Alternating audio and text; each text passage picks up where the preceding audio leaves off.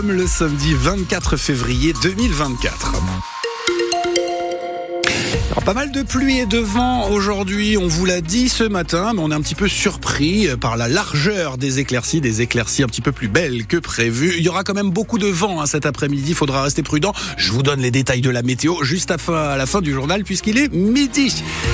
Les informations, c'est avec vous, Féline Leloir Duo. Le grand débat a finalement lieu au Salon de l'Agriculture à Paris. Chaque organisation syndicale a envoyé un représentant avec ses doléances pour ce débat initialement annulé, mais ça reste une réunion de plus, regrette Dominique Pipet, agriculteur à Charroux dans la Vienne. Lui n'y participe pas.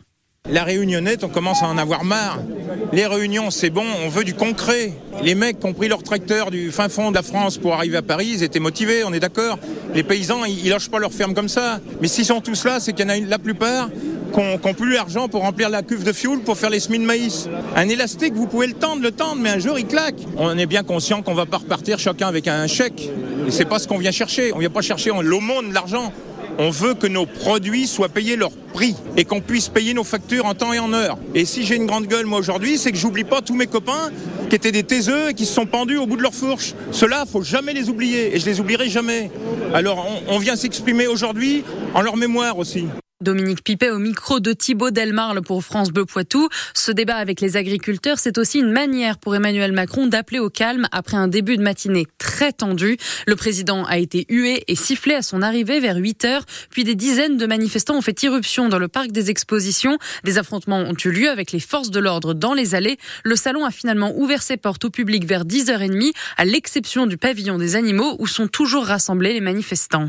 Autre événement de ce salon, les Olympiades, une série d'épreuves pour les jeunes bergers entre 16 et 24 ans qui dure toute la journée et deux poids de vin y participent. L'un d'eux s'appelle Gabriel Lugnot. Il est alternant sur une exploitation de brebis dans le sud Vienne. Et Flamme Siono, vous êtes allé le rencontrer et il s'en est fallu de peu pour qu'il ne choisisse pas cette voie car même si Gabriel semble naturel avec les brebis qui l'entourent, c'est avec les vaches qu'il a grandi. C'est grâce à un voisin qui le prend sous son aile qu'il découvre les ovins et se prend de passion. Parce que c'est quelqu'un qui n'avait pas d'enfant, donc il était très content de me partager ça, d'avoir quelqu'un à qui l'apprendre. Et c'est là-bas que j'ai appris beaucoup de choses. Une envie d'autre chose qui n'a pas choqué ses parents. Ma mère, elle aurait voulu faire du mouton quand elle était plus jeune.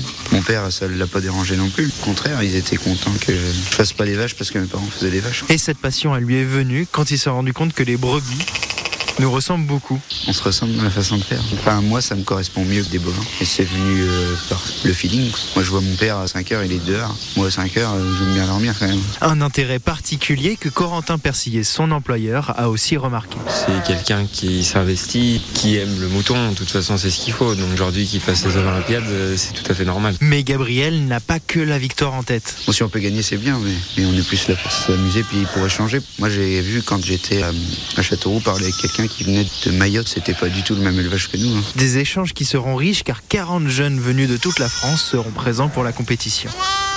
Rendez-vous demain dans la matinale pour le bilan de ces Olympiades. La discothèque de la Morinière sera fermée ce week-end. Sur décision de la préfecture des Deux-Sèvres pour risque de trouble à l'ordre public, c'est dans cette boîte de nuit qu'a été vu pour la dernière fois Erwan, cet étudiant de 18 ans qui est introuvable depuis bientôt deux semaines. La préfecture évoque des risques d'incidents et des menaces sur les réseaux sociaux après l'annonce de la réouverture du lieu. Dans un communiqué, les gérants de la discothèque comprennent cette décision, mais précisent qu'ils ne cautionnent pas la haine à l'égard de leur établissement. Cet après-midi à 17h30 devant la mairie de Poitiers se tiendra un rassemblement pour les deux ans de la guerre en Ukraine à l'appel de l'association Ukraine Libre. 400 réfugiés ukrainiens vivent dans la Vienne depuis le début du conflit et environ 350 dans les Deux-Sèvres. Les colis perdus, c'est la grande tendance du moment égarés, oubliés ou avec une mauvaise adresse. Ce sont des milliers de colis qui sont perdus chaque année. Alors les entrepôts organisent régulièrement des ventes pour s'en débarrasser, mais pas question de les ouvrir avant de les avoir achetés. C'est la grande surprise lors du déballage. Une forme de loterie qui cartonne. Hier à Poitiers se tenait une de ces ventes à la demi-lune. Delphine Marion Boule est allée tenter sa chance. Bon, d'abord, il faut repérer les colis. Il y en a une tonne dans le magasin. Et donc, il faut palper, toucher et secouer. Des fois, certains colis sont extrêmement lourds. Certains colis viennent de très loin, de Hongrie, de Bulgarie. Et parfois, il y a quelques indications sur les paquets. Là, par exemple, sur celui-ci, on peut lire headset et sur l'autre, Quartz Watches, comprenez, une montre. Une fois qu'on a choisi ces colis, on va à la peser On pose les colis sur la balance. Donc ça vous fait 5,80€ s'il vous plaît. en carte bleue. Maintenant qu'on a payé, il reste plus qu'à ouvrir les fameux petits paquets. Donc montre. Et des écouteurs.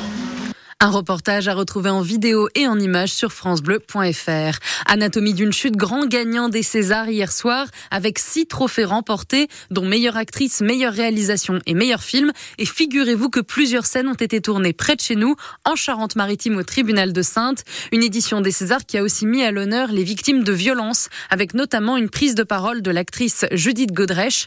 Le cinéma ne doit pas couvrir un trafic de illicite de jeunes filles, a-t-elle déclaré. Judith Godrèche qui a accuse les réalisateurs Benoît Jacot et Jacques Doyon d'agression sexuelle.